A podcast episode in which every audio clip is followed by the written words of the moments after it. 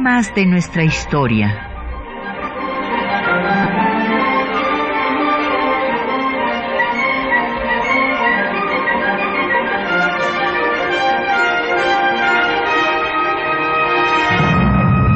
Un espacio que difunde el conocimiento del pasado para comprender nuestro presente. Programa a cargo de la maestra Patricia Galeana.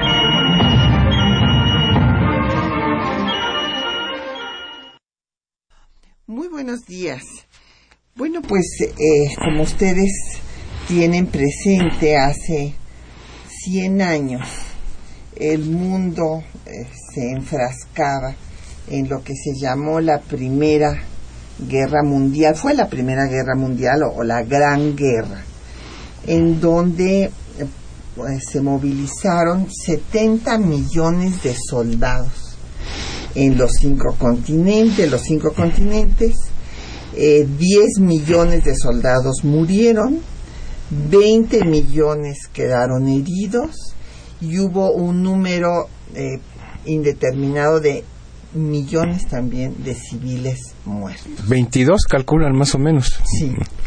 Entonces, bueno, pues es un tema eh, que no podemos dejar de mencionar y desde luego cómo impacta esta guerra en México y lo que aquí acontece. Entonces tenemos el gusto de que nos acompañe, ya lo ya escucharon su voz, el embajador Walter Astie Burgos. Bienvenido, Walter, qué bueno que estés otra vez aquí. Con mucho gusto, Pati.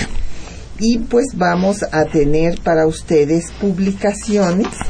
Por una parte, les vamos a dar pues una obra eh, clásica que es eh, la historia diplomática de la Revolución Mexicana, nada menos que de Isidro Favela, quien fuera pues actor principalísimo en estos hechos, justamente pues en las negociaciones que hizo el gobierno de Carranza eh, durante estos años del estallido de la guerra mundial. Entonces son dos volúmenes, tenemos cinco ejemplares y también el embajador Walter Astier eh, coordinó una obra que se llama El complejo arte de vivir, que eh, refiere la capacidad de negociación de Gustavo Petricholi. Entonces es una obra eh, de un tema vinculado ya más a nuestro tiempo, al tiempo presente, pero que también tenemos cinco ejemplares, cinco ejemplares. de ella para que nos llamen.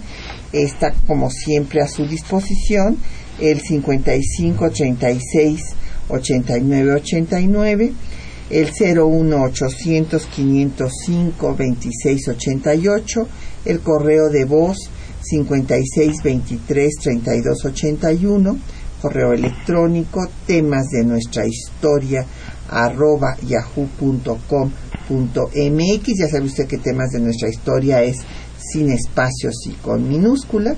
Y en Twitter estamos en arroba temas historia y en Facebook en temas de nuestra historia UNAM.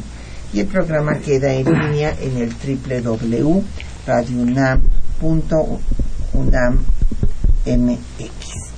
Y bueno, pues el embajador Walter Astilla ha estado con nosotros en diversas ocasiones. Ya ustedes saben que se formó en relaciones, en la carrera de relaciones internacionales aquí en nuestra universidad. Después su posgrado lo hizo en Venezuela, en Gran Bretaña y en Bélgica. Miembro del Servicio Exterior, tuvo diversos cargos en la Cancillería mexicana y fue embajador de México también, entre otros países en Dinamarca.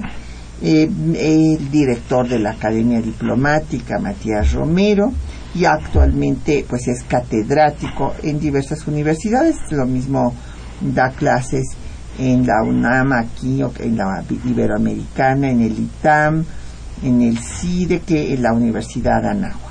Ha publicado 11 libros, de los cuales ustedes ya tienen algunos, porque él mismo nos los ha obsequiado. El águila bicéfala, las relaciones México-Estados Unidos, otro sobre México en el siglo XXI, en fin, no les puedo referir porque la lista es muy larga. Se nos va el tiempo.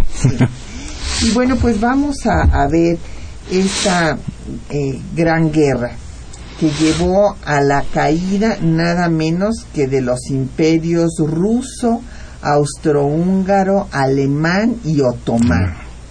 Todo, todo esto sucedió de 1914 a 1918, cuando en fin, el asunto empezó con el asesinato del heredero a la corona austriaca, eh, Francisco Fernando, eh, hijo de Francisco José. Hay que recordar que, bueno, pues a nosotros nos, eh, nos llega lo de Francisco José, pues el hermano de, de Maximiliano. Y es sobrino de Maximiliano, el asesinado. Y que esto pues llevó a una tensión entre Austria y Serbia, y ante la negativa de los serbios para que ingresaran policías austríacos a investigar el asesinato que fue eh, perpetrado por un estudiante nacionalista serbio, pues entonces le declaran la guerra a Serbia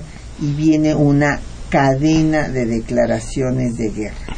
Rusia, aliada de Serbia, también entra a la guerra eh, justamente eh, hace 100 años, el 31 de julio, bueno, ahora ya estamos a primero, ¿verdad? Pero bueno, el día de ayer se cumplió 100 años del asesinato eh, de Jean Forey, Lloré, el gran socialista francés, pacifista, que fue asesinado precisamente porque se oponía a la guerra, era un socialdemócrata, eh, muy interesante personaje.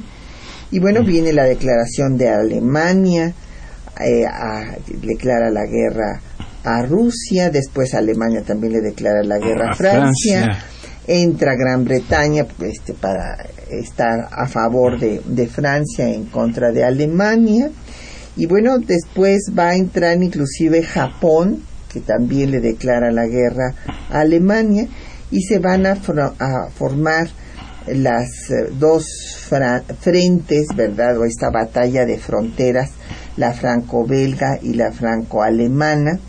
Y en septiembre de 14, pues va a tener lugar una batalla eh, terrible, que es la batalla de Marne, al este de París, en donde se frena el avance de los alemanes y se establece el frente occidental y la guerra de trincheras, eh, guerra de trincheras terribles, que después van a tomar la metodología de Obregón, es muy interesante porque eh, ellos hacían estas largas trincheras que todos hemos visto, bueno, algunos habrán visitado físicamente porque todavía ahí están, se pueden visitar en Bélgica, por ejemplo. Hay muchas fotos en internet, las trincheras. Sí, y las, en las películas mm. se recrean las trincheras, pero después eh, se estableció el sistema que había hecho Obregón. Aquí hay que decir, hay recordar que Obregón hizo la primera batalla aeronaval del mundo.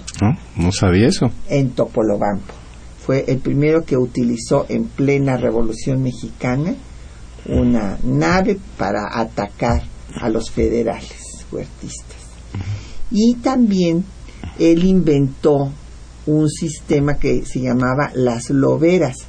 Eran trincheras individuales, o sea, era un hoyo que en donde se prácticamente se sepultaba el, soldado y no, no se le veía, que después también lo tomaron en la guerra mundial porque esto de las trincheras les eh, tenían un, un tamaño limitado, bueno, pues nada más donde estaba construida la trinchera y se dieron cuenta que si construían después una trinchera para cada soldado, que cada soldado tenía su propia trinchera, podrían extender el frente más que con mm. una sola trinchera. un, corredor. Todos, un corredor donde estuvieran todos metidos.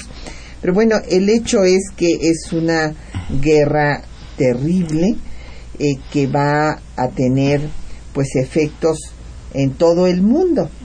Y aquí, bueno, pues me gustaría, Walter, que tú nos dijeras tus puntos de vista, todo, todo lo que se movió en la, el mundo diplomático que trató de eh, arreglar el asunto que, fue imposible. Sí, claro.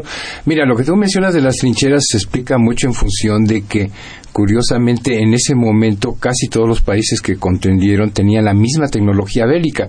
Entonces, por decirlo, quedaron empatados y no les quedaba más remedio más que quedarse por meses enteros en, en las trincheras porque no podían avanzar y el problema fue que la inmensa mayoría de los soldados murieron de enfermedades porque estaban enterrados en las trincheras con la lluvia, con el frío y la nieve y les acababan de dar unos problemas tremendos en las piernas, gangrena y no sé qué y morían los pobres ahí, pasaban meses ahí encerrados sin poderse mover.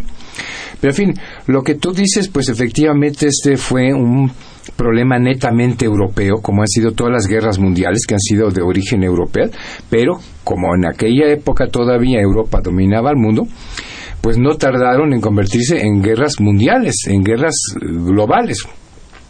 Y como tú decías al principio, pues México y que no teníamos nada que ver en ese asunto, ¿verdad? Muy distante y que nosotros teníamos nuestros propios problemas porque se había desatado desde 1910 la Revolución Mexicana, pues nos vimos involucrados, más bien nos involucraron. Eh, entonces tuvimos no fuimos partícipes directos porque afortunadamente, como sabes bien, eh, la política del presidente Carranza fue de mantener la neutralidad, nos mantuvimos neutrales.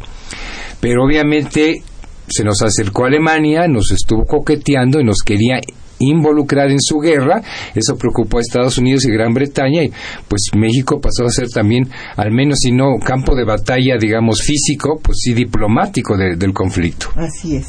Y bueno, como ya vimos el panorama de lo acontecido en 14 en Europa, ¿verdad? Donde ya están eh, parados en esta guerra de trincheras, Veamos lo que pasó el 14 aquí en México. Hay que recordar que es cuando eh, los constitucionalistas están combatiendo a las a Huerta y a, los federales, es la toma de Torreón y en materia eh, pues de relaciones con Estados Unidos es el incidente de Tampico del buque Dolphin que se para a cargar gasolina y que son detenidos. Una hora y media nada más estos marinos que se habían bajado sin autorización por gasolina. Y con esto eh, viene eh, el pretexto para ocupar Veracruz el 21 de abril y saldrán eh, las tropas de este puerto mexicano hasta noviembre de ese año de 14 eh, es cuando tiene el lugar este ataque que hablaba yo aeronaval a Topolobampo, dirigido por Obregón, y también cuando va a definir su posición Carranza en contra, desde luego, totalmente de la ocupación de Veracruz, aun cuando ésta le favoreciera porque presionaba a Huerta para, para que se El objetivo era presionar fundamentalmente a Huerta para que se dejara el poder, ¿no? Porque Wilson no estaba de acuerdo. Sí, Wilson no, Woodrow Wilson no estaba de acuerdo con Huerta y también, pues, en este ambiente bélico le interesaba intervenir en los asuntos de México y sobre pretexto de detener eh, las eh, eh, armas que venían en el Ipiranga para Huerta en Veracruz, eh, toman Veracruz cuando originalmente se había pensado en tomar Tampico. Y eh, lo que es interesante aquí es ver que Villa en ese momento tiene muy buena relación con los Estados Unidos. Y entonces estaba muy satisfecho de que Estados Unidos presionara a Huerta para que se fuera. Van a avanzar eh, los constitucionalistas al punto de que en julio, un 15 de julio, Huerta renuncia y huye del país cuando ya Carranza además había eh, eh, dicho que se pondría en vigor la ley del 25 de enero de 1862 de Juárez para condenar a muerte a los traidores eh, a la patria. y el 13 de agosto se disuelve el ejército federal, que fue lo que no hizo Madero, el ejército porfirista, con los tratados de Teoloyucan, y después vendrá, eh, ya ha salido Huerta, pues la otra etapa de la Revolución Mexicana, que es la lucha entre los propios revolucionarios, la Convención de Aguascalientes y demás. Pero pues vamos a hacer una pausa para escuchar una canción pacifista eh, norteamericana. Eh, yo no crié a mi hijo para que fuera soldado. Esa, ese es el título de la canción y está interpretada por Morton Harvey con música de Alfred Bryan y es una canción pues pacifista que justamente se está oponiendo a que Estados Unidos entre a la Primera Guerra Mundial.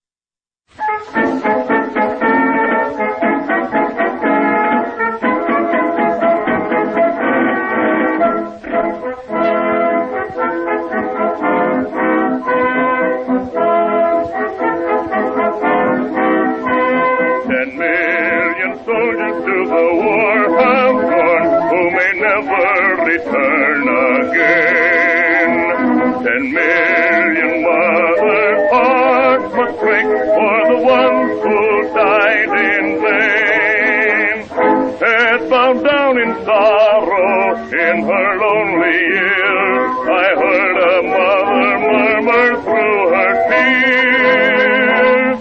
I didn't raise my boy to be a soldier. I brought him up to be my pride and joy. Who dared to place a musket on his shoulder to shoot some other mother's darling boy? let nations arbitrate their future trouble. It's time to lay the sword and gun away.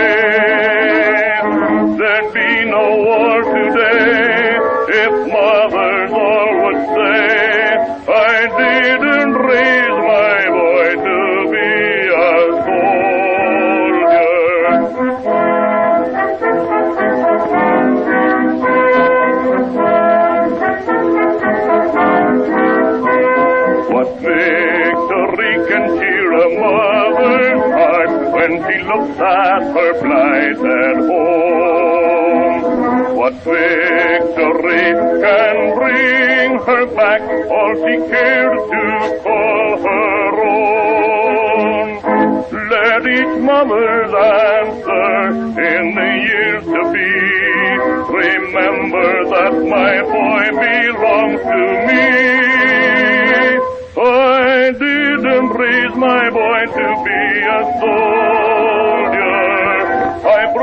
came up to be my pride and joy. Who dares to place a musket on his shoulder to shoot some other mother's darling boy? Mira, qué, interesante canción, porque digo, eso nos trae a la memoria algo que es importante, que hoy nos parecería, o mucha gente no lo conoce, por, pues, por la gran posición bélica que tiene Estados Unidos. Pero tradicionalmente el pueblo estadounidense fue antibélico de ahí los grandes problemas que tuvo la élite política de Estados Unidos para participar en la Primera Guerra Mundial, porque había una tremenda oposición y habían presionado al Congreso y el Senado había aprobado las leyes de neutralidad. Y lo mismo ocurrió en la Segunda Guerra Mundial, que la gente no quería, o sea, ¿qué tenemos que hacer nosotros? Porque, como dice la canción, enviar a, My Boy a la guerra, ¿no? Entonces, eh, tuvieron los um, líderes que vencer esos obstáculos y buscar pretextos para participar participar en las guerras porque pues había una un rechazo a involucrarse en los conflictos europeos y esta canción pues nos lo recuerda mucho eso, que ya ha cambiado por supuesto el asunto. Claro.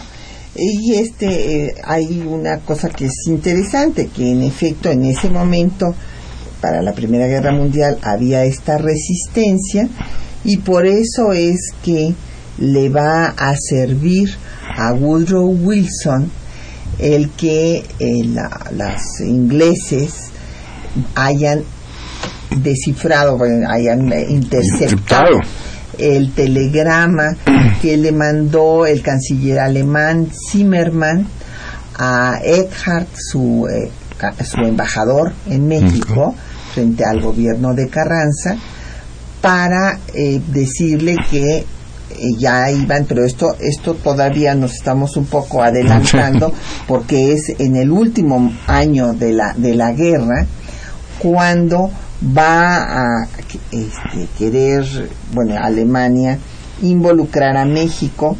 Siempre lo, habían intentado, había periódicos inclusive partidarios de Alemania aquí en México, había otro, había una guerra, aquí México no se declaró neutral, pero había una guerra en la prensa, los periódicos que estaban a favor de Alemania y los eh, periódicos que estaban a favor de los aliados, y cuando eh, viene el telegrama Zimmerman interceptado por los ingleses, eh, le quieren decir al gobierno de Carranza que entre aliado con Alemania a la guerra y que eh, pues le dará apoyo financiero a México y que además recuperarán el México perdido en la 47 con Estados Unidos ya ustedes verán el texto de este telegrama que les hemos preparado para la cápsula que escucharemos en un momento.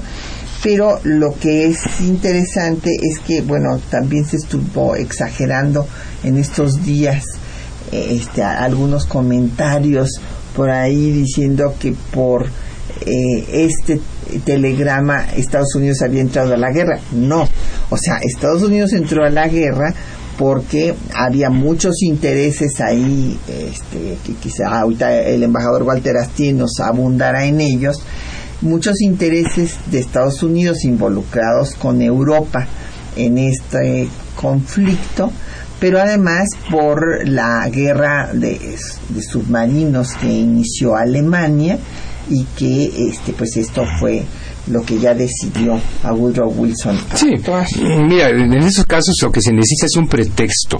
Así como tú mencionabas, ¿por qué estalló la Primera Guerra Mundial? Por el asesinato del archiduque.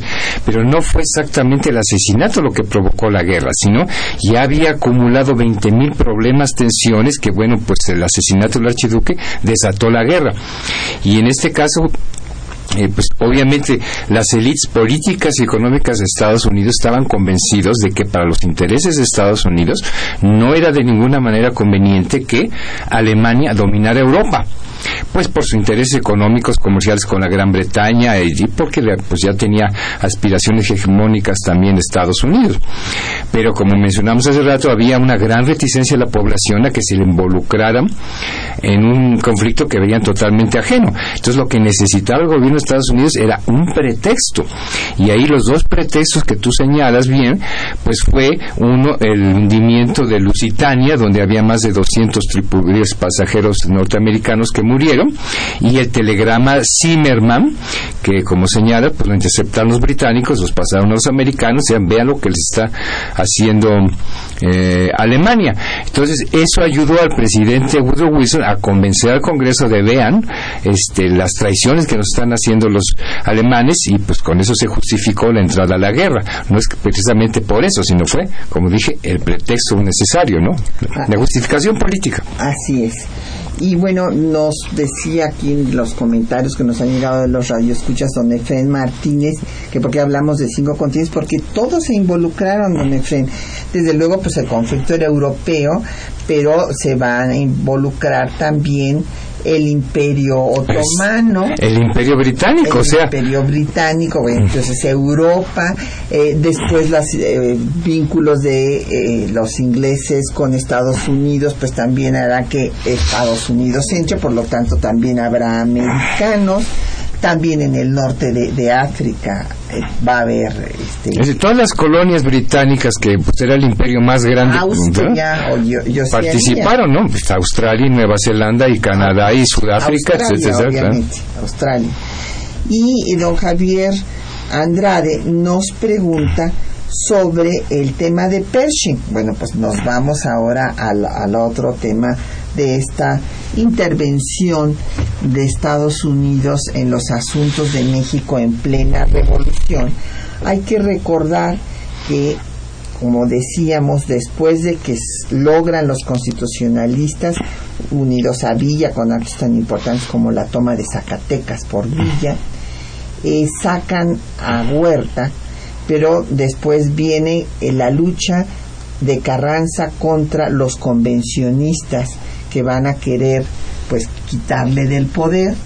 Eh, la, en la convención villistas y zapatistas se van a aliar y en ese escenario primero habíamos comentado que Villa tenía muy buenas relaciones con los norteamericanos, pero resulta que eh, pues Estados Unidos se da cuenta que el que tiene eh, pues la posibilidad de ser un hombre de Estado, un, estadista. Y que era menos radical. Eh, es Carranza.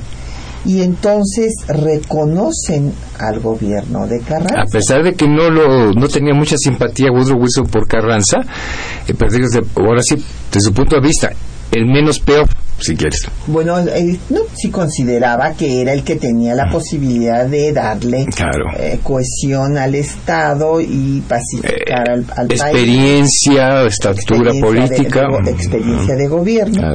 Y entonces cuando reconoce Estados Unidos a Carranza, pues entonces Villa entra en este, furia. Enfurece y es cuando va a atacar esto ya es en enero de 1916, van los villistas, no personalmente Villa, pero los villistas van a fusilar a 17 ingenieros norteamericanos en Santa Isabel. En un tren, ¿no? Sí, detienen, el tren y, los fusilan.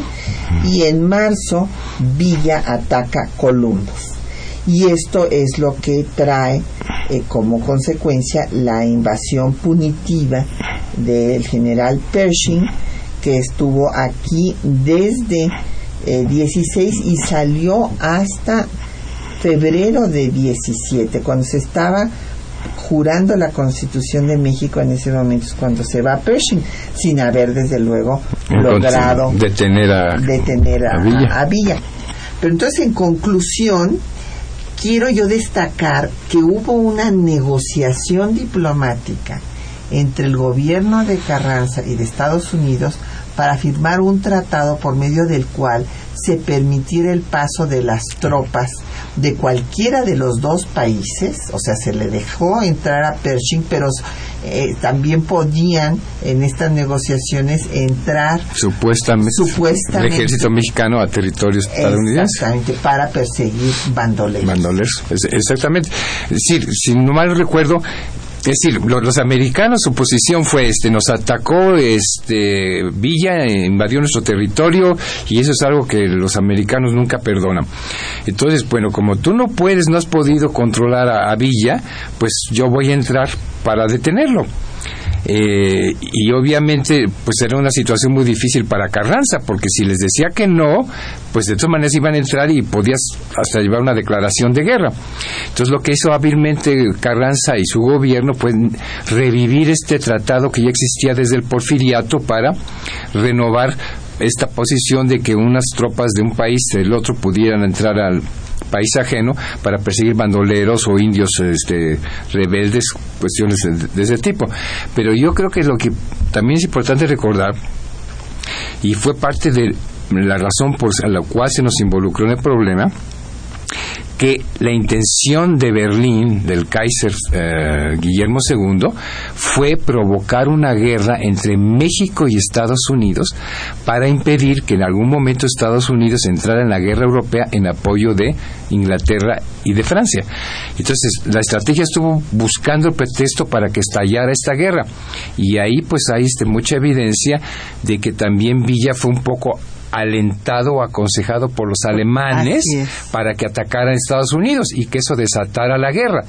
Pero yo creo que este Carranza se dio cuenta de todo lo que había detrás y prefirió negociar este tratado, ¿verdad? Para, digamos, cubrir las apariencias y dejarlos entrar legalmente al país para que buscaran a Villa. Como dices, no, no nunca lo encontraron.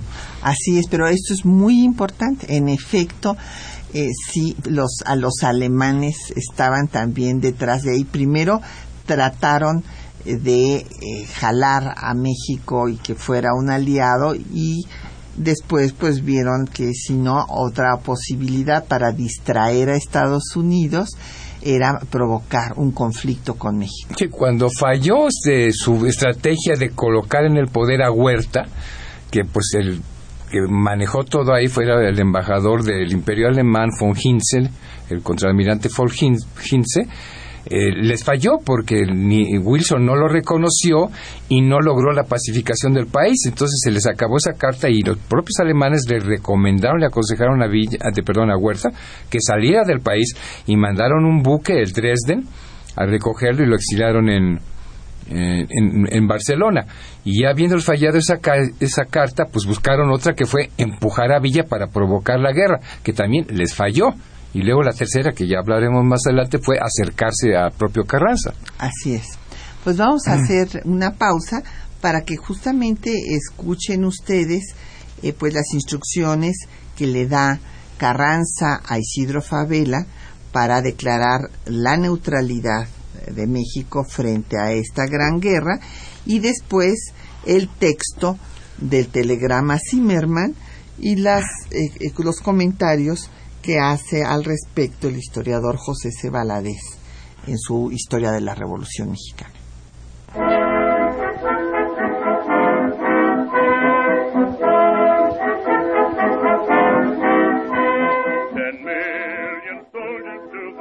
Ante el estallido de la Primera Guerra Mundial, el presidente Venustiano Carranza pidió a don Isidro Favela, encargado de las relaciones exteriores del Gobierno de México, hacer la declaración de neutralidad el 25 de septiembre de 1914. Escuchemos. El primer jefe del ejército constitucionalista, encargado del Poder Ejecutivo de la Unión, declara y notifica a todos aquellos a quienes concierne que México observará estricta neutralidad en el conflicto armado que existe entre Alemania, Austria, Hungría, Bélgica, Francia, Gran Bretaña, Japón, Montenegro, Rusia y Serbia. Como consecuencia de esta declaración, se han dictado los acuerdos necesarios a efecto de que se cumplan debidamente las estipulaciones contenidas en la Convención sobre los deberes y derechos de las potencias neutrales en caso de guerra marítima, firmada en La Haya el 18 de octubre de 1907. Sin embargo, Alemania buscó empujar a México a la Primera Guerra Mundial, cuando su ministro de Relaciones Exteriores, Arthur Zimmermann, envió instrucciones a su embajador en México el conde Heinrich von Eckhardt para proponerle a nuestro país una alianza de apoyo financiero y la oportunidad de reconquistar sus antiguos territorios en el norte. El telegrama, fechado el 16 de enero de 1917, señala Nos proponemos comenzar el primero de febrero la guerra submarina, sin restricción. No obstante, nos esforzaremos para mantener la neutralidad de Estados Unidos de América. En caso de no tener éxito, proponemos a México una alianza sobre las siguientes bases. Hacer juntos la guerra. Declarar juntos la paz. Aportaremos abundante ayuda financiera y el entendimiento por nuestra parte de que México ha de reconquistar el territorio perdido en Nuevo México, Texas y Arizona. Los detalles del acuerdo quedan a su discreción. Queda usted encargado de informar al presidente de México de todo lo antedicho de la forma más secreta posible, tan pronto como el estallido de la guerra con Estados Unidos de América sea un hecho seguro. Debe además sugerirle que tome la iniciativa de invitar a Japón a adherirse de forma inmediata a ELAN, ofreciéndose al mismo tiempo como mediador entre Japón y nosotros. Haga notar al presidente que el uso despiadado de nuestros submarinos ya hace previsible que Inglaterra se vea obligada a pedir la paz en los próximos meses. El historiador José C. Valadez, en su Historia de la Revolución Mexicana, refiere la reacción de México ante el telegrama. Cándido Aguilar, secretario de Relaciones Exteriores, sin considerar los peligros que se podían avecinar a su patria por el solo hecho de escuchar a von Eckhart, silenció y ocultó la nota alemana con el descabellado proyecto de Zimmermann, considerando seguramente que aquella aventura quedaría perennemente dentro del arca de sus confidencias.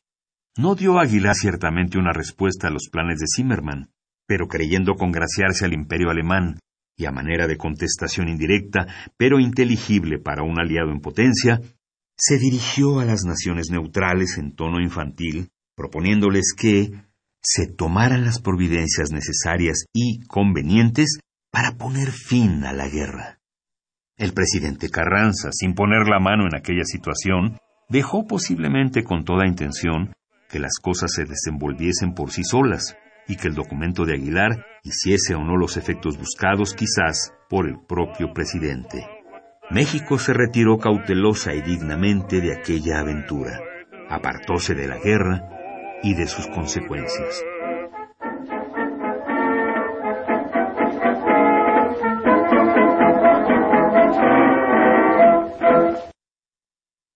Bueno, pues nos han llegado comentarios y preguntas. Don Javier Guerra de la Benito Juárez dice que qué llevó si estaban en igualdad de circunstancias pues los aliados y los imperios centrales eh, enfrascados en esta guerra de trincheras a que hubiera un vencedor, pues justamente la entrada de Estados Unidos. Mira, si Estados Unidos no hubiera entrado la guerra, hubiera ganado Alemania.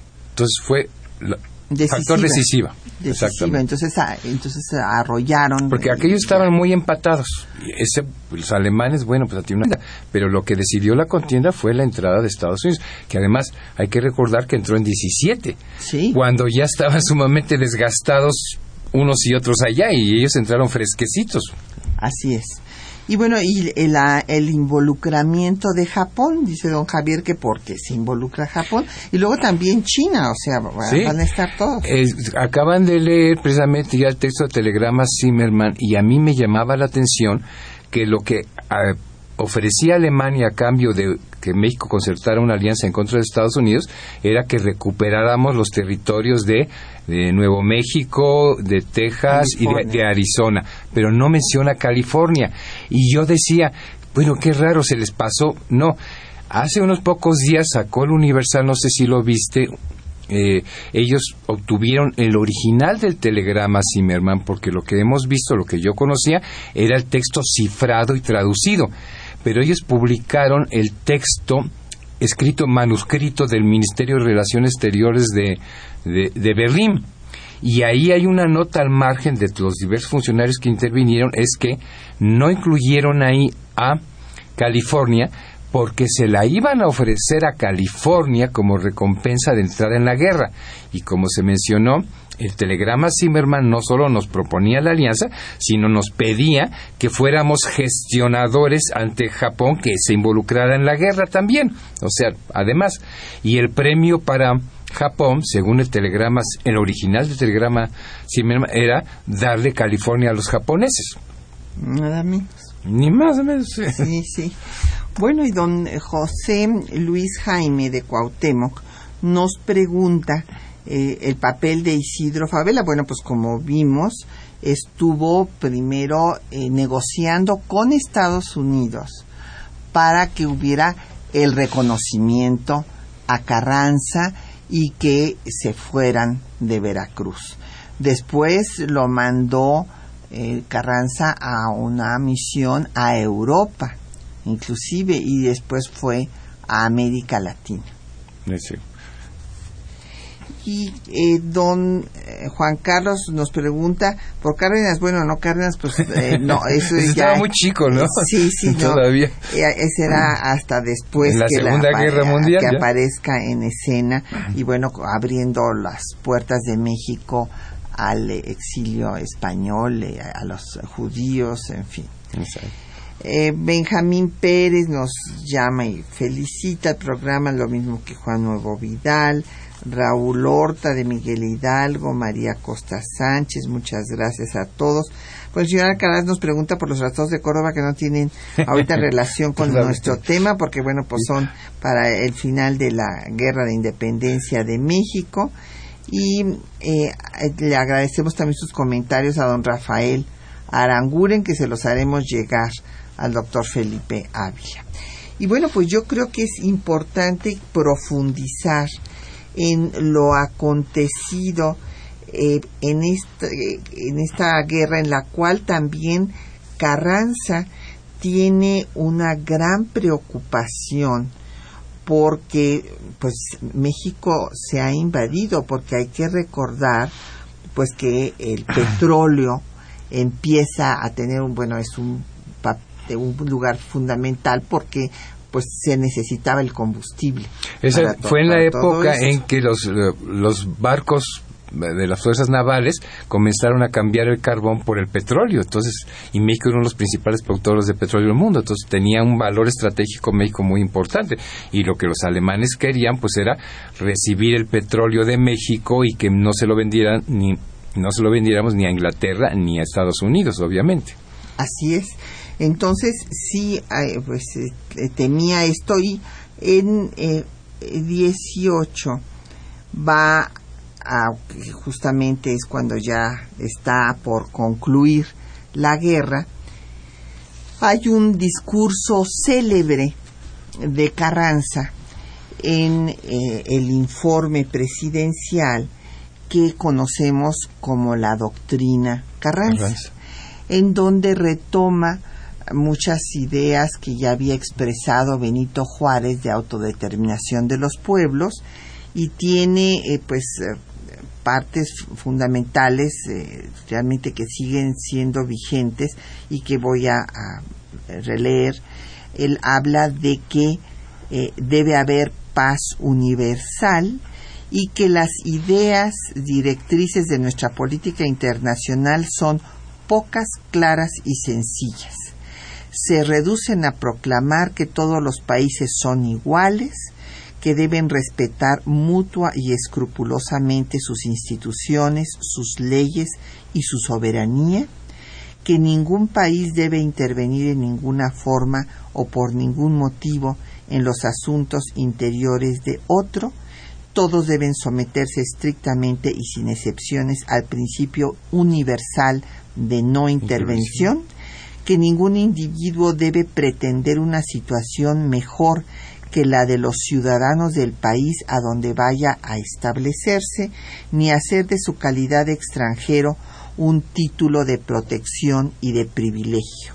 Nacionales y extranjeros deben ser iguales ante la soberanía del país en que se encuentra y finalmente que las legislaciones deben ser uniformes e iguales en lo posible sin establecer distinciones por causa de nacionalidad excepto en lo referente al ejercicio de la soberanía.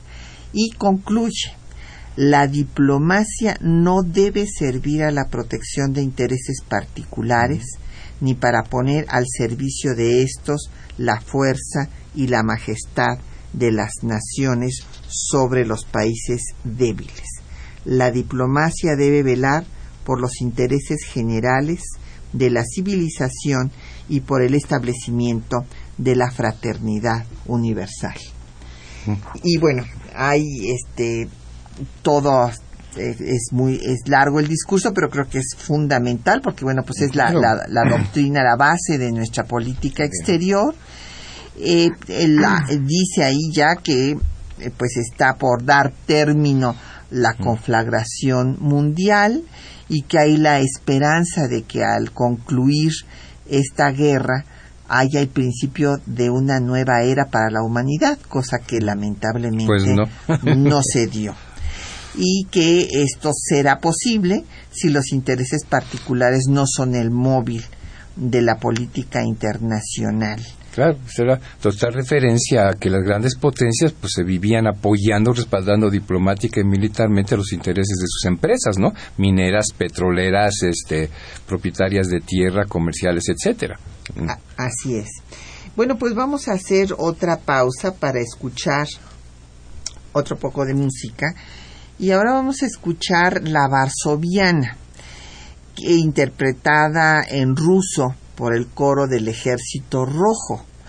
Porque bueno, pues eh, como habíamos dicho, entre los imperios que cayeron fue el imperio ruso, viene la revolución en Rusia, pero lo que es interesante es que una canción de un polaco que fue prisionero en Varsovia, en el movimiento obrero polaco durante la ocupación rusa, luego se convirtió eh, desde la Primera Guerra Mundial, eh, cuando vienen la serie de huelgas en toda Rusia que están en contra de que eh, pues los soldados rusos estén muriendo en esta guerra y todo ello propicia pues la caída del zar y el, eh, la llegada al poder de los revolucionarios rusos de Lenin, viene a convertirse esta canción la varsoviana en un himno revolucionario no solamente en Rusia sino después también en España con el nombre A las barricadas. En la guerra civil. En la guerra civil española.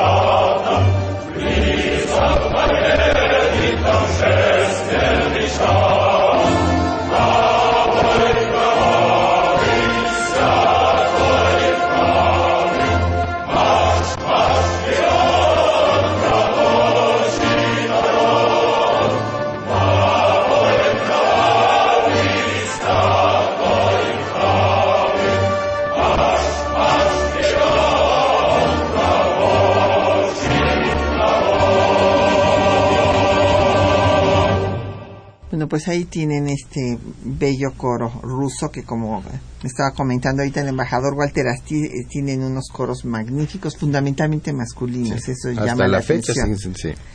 Bueno, don Bernardo Pérez nos gustó mucho su comentario, dice que a sus 75 años sigue aprendiendo y nunca deja de aprender.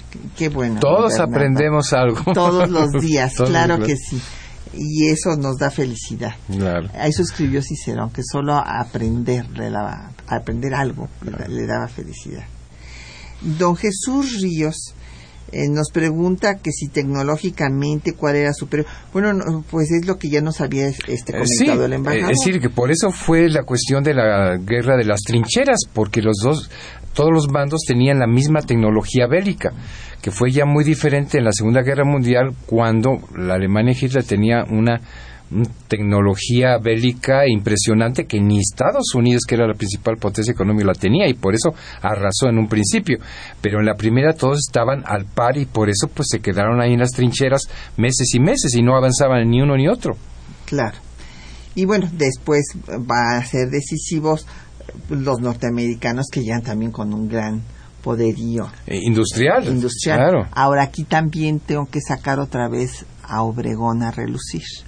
Obregón tiene un, en este momento de la, de la guerra, él va a, a tener un gran desarrollo en sus empresas porque les vende garbanzo a las para darles de comer a las tropas de Estados Unidos.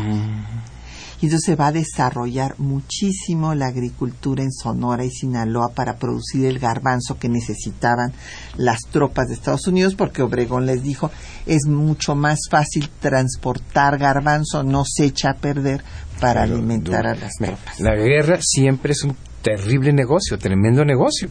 Sí, y también acelera, digo, es terrible, pero acelera el desarrollo, tecnológico y, científico también, pues para curar a los heridos y todo lo demás. Bueno, eh, doña Guadalupe Medina y, y doña Hilda San Román, las dos hacen la misma pregunta que si los alemanes querían el petróleo mexicano, pues sí. Sí, absolutamente querían tener este el, monopolio de la venta mexicana, por eso querían poner a Huerta para que ya no vendiera petróleo a, los ingleses. y hay que recordar que las principales todo el petróleo de México en esa época estaba dominado por empresas extranjeras que principalmente eran inglesas y americanas. Así es. Y don Quetzalcoatl Bisuet, del centro histórico, dice que Estados Unidos fue el gran ganador de ambas guerras, pues sí. Absolutamente. Hay que recordar esto. Estados Unidos en esa época ya era la primera potencia económica del mundo, pero no participaba en los asuntos mundiales. Entonces el conflicto europeo fue lo que le abrió las puertas a Estados Unidos para meterse de lleno en el escenario internacional.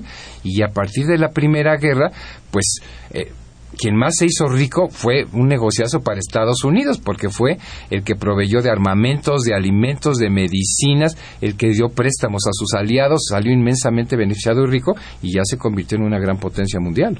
Entonces fue el mayor beneficiado. Pero un punto que, creo que es muy importante para cerrar el programa es ver cómo eh, hubo una habilidad diplomática en los mexicanos en Carranza, en sus don Cándido Aguilar. Don Cándido, para zafarse de esta presión terrible de los alemanes. Exactamente, como se mencionó el telegrama, Zimmerman le estaba proponiendo una alianza a México en contra de Estados Unidos. ¿Por qué? Porque los alemanes veían que pues el gobierno de Carranza tenía muchos problemas con Estados Unidos. Entonces creyeron que pues iba a aceptar este Carranza, pero afortunadamente Carranza pues no cayó en la trampita eh, que le pusieron. Pero si el gobierno de Carranza les hacía un rotundo no, un rechazo a los alemanes, los alemanes tenían un plan de contingencia de que si no pegaba su idea, o si los rechazaba abiertamente Carranza, iban a comenzar a sabotear, a explotar los pozos petroleros para provocar una intervención armada de Estados Unidos eh, para proteger a los pozos petroleros. Entonces tampoco podíamos rechazar abiertamente a los alemanes. Por eso, como dices, se tuvo que jugar con gran habilidad. Lo que se hizo con los alemanes es no rechazar abiertamente su propuesta, sino darles largas. A ver, explíquenos cómo sería la alianza, cuánto nos darían, qué armamentos, cómo serían las operaciones, para tenerlos tranquilos y darles largas. Y en eso llegó a México ya eh, finalmente el primer embajador que nombró Woodrow Wilson ante el presidente Carranza, el señor Fletcher, y llegó con un ultimátum de decir, sabemos que existe el telegrama Zimmerman, entonces si ustedes no le rompen relaciones diplomáticas con Alemania, quiere decir que están involucrados con ellos y nosotros les vamos a declarar la guerra. Así que tampoco podíamos rechazar abiertamente a Estados Unidos. Entonces lo que se hizo fue ganar tiempo a los americanos, lo que se le dijo a Cándido Aguilar, que el ultimátum no lo podía hacer efectivo porque no estaba acreditado. Tenía que esperar a que regresara de la convención de, eh, de Querétaro, estaba aprobando la constitución de 17, el presidente Carranza para presentarle sus cartas credenciales y ya que estuviera debidamente acreditado podía ser oficial su ultimátum. Entonces que se tenía que esperar y no podía aceptar el, ultimátum. Entonces también se ganó terreno y ya en eso pues ya le declaró Woodrow Wilson la guerra a Alemania y un poco ya el interés de tanto de Estados Unidos se olvidaron un poco de México porque pasamos a un segundo prioridad, digamos, su problema ya era Europa y los alemanes también ya tuvieron que concentrarse en, en la participación de Estados Unidos y ya los ambos nos dejaron en paz, así que nos zafamos del problema. Sí, pero fue realmente con gran habilidad. muy difícil. Claro. Muy difícil y, bueno, pues sí, ciertamente hubo habilidad por parte de nuestros diplomáticos que hay que reconocer. Absolutamente. Y bueno, eh, hay para cerrar valdría la pena recordar que en este momento justamente es cuando van eh, los ingleses, el secretario Balfour va a ofrecerle a los sionistas un hogar nacional judío en Palestina. Justamente este ofrecimiento data de 1917 problema que no ha terminado. Así es, por eso, por eso me pareció importante mencionar su origen. Y bueno, eh, eh, justamente en diciembre de 17 los ingleses entran a Jerusalén.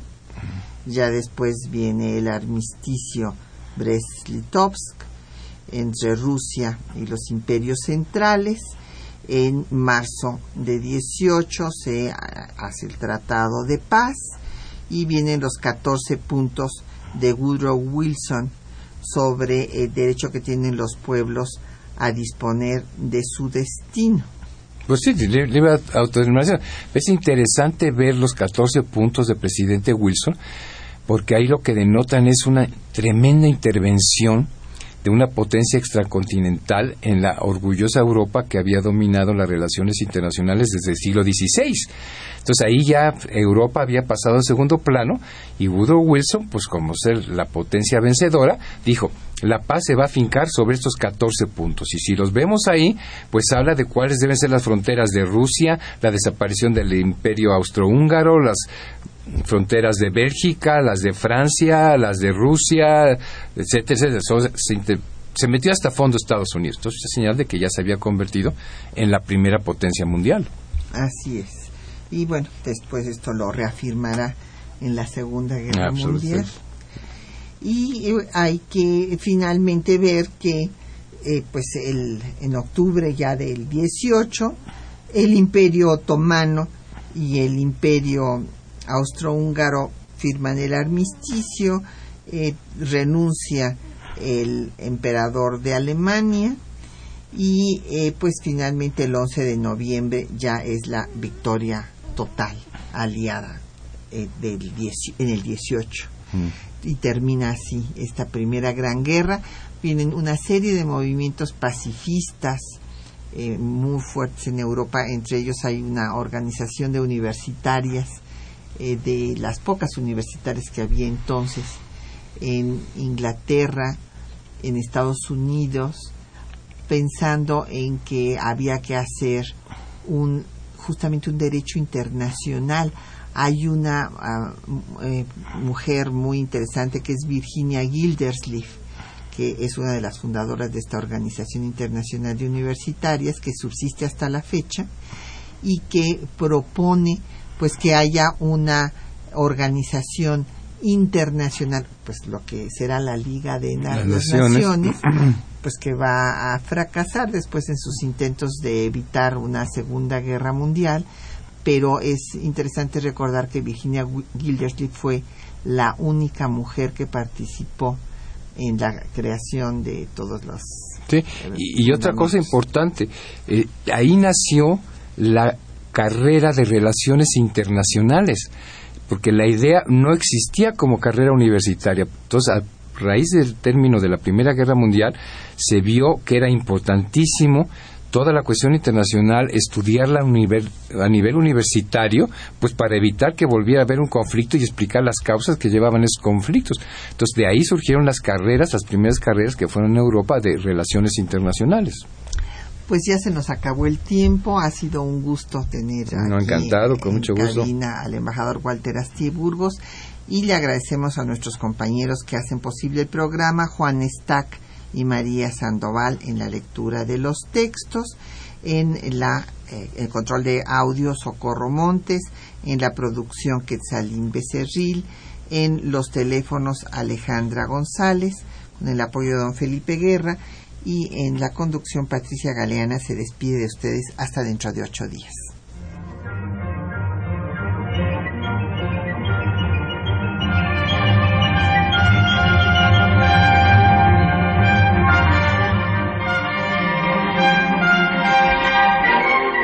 Temas de nuestra historia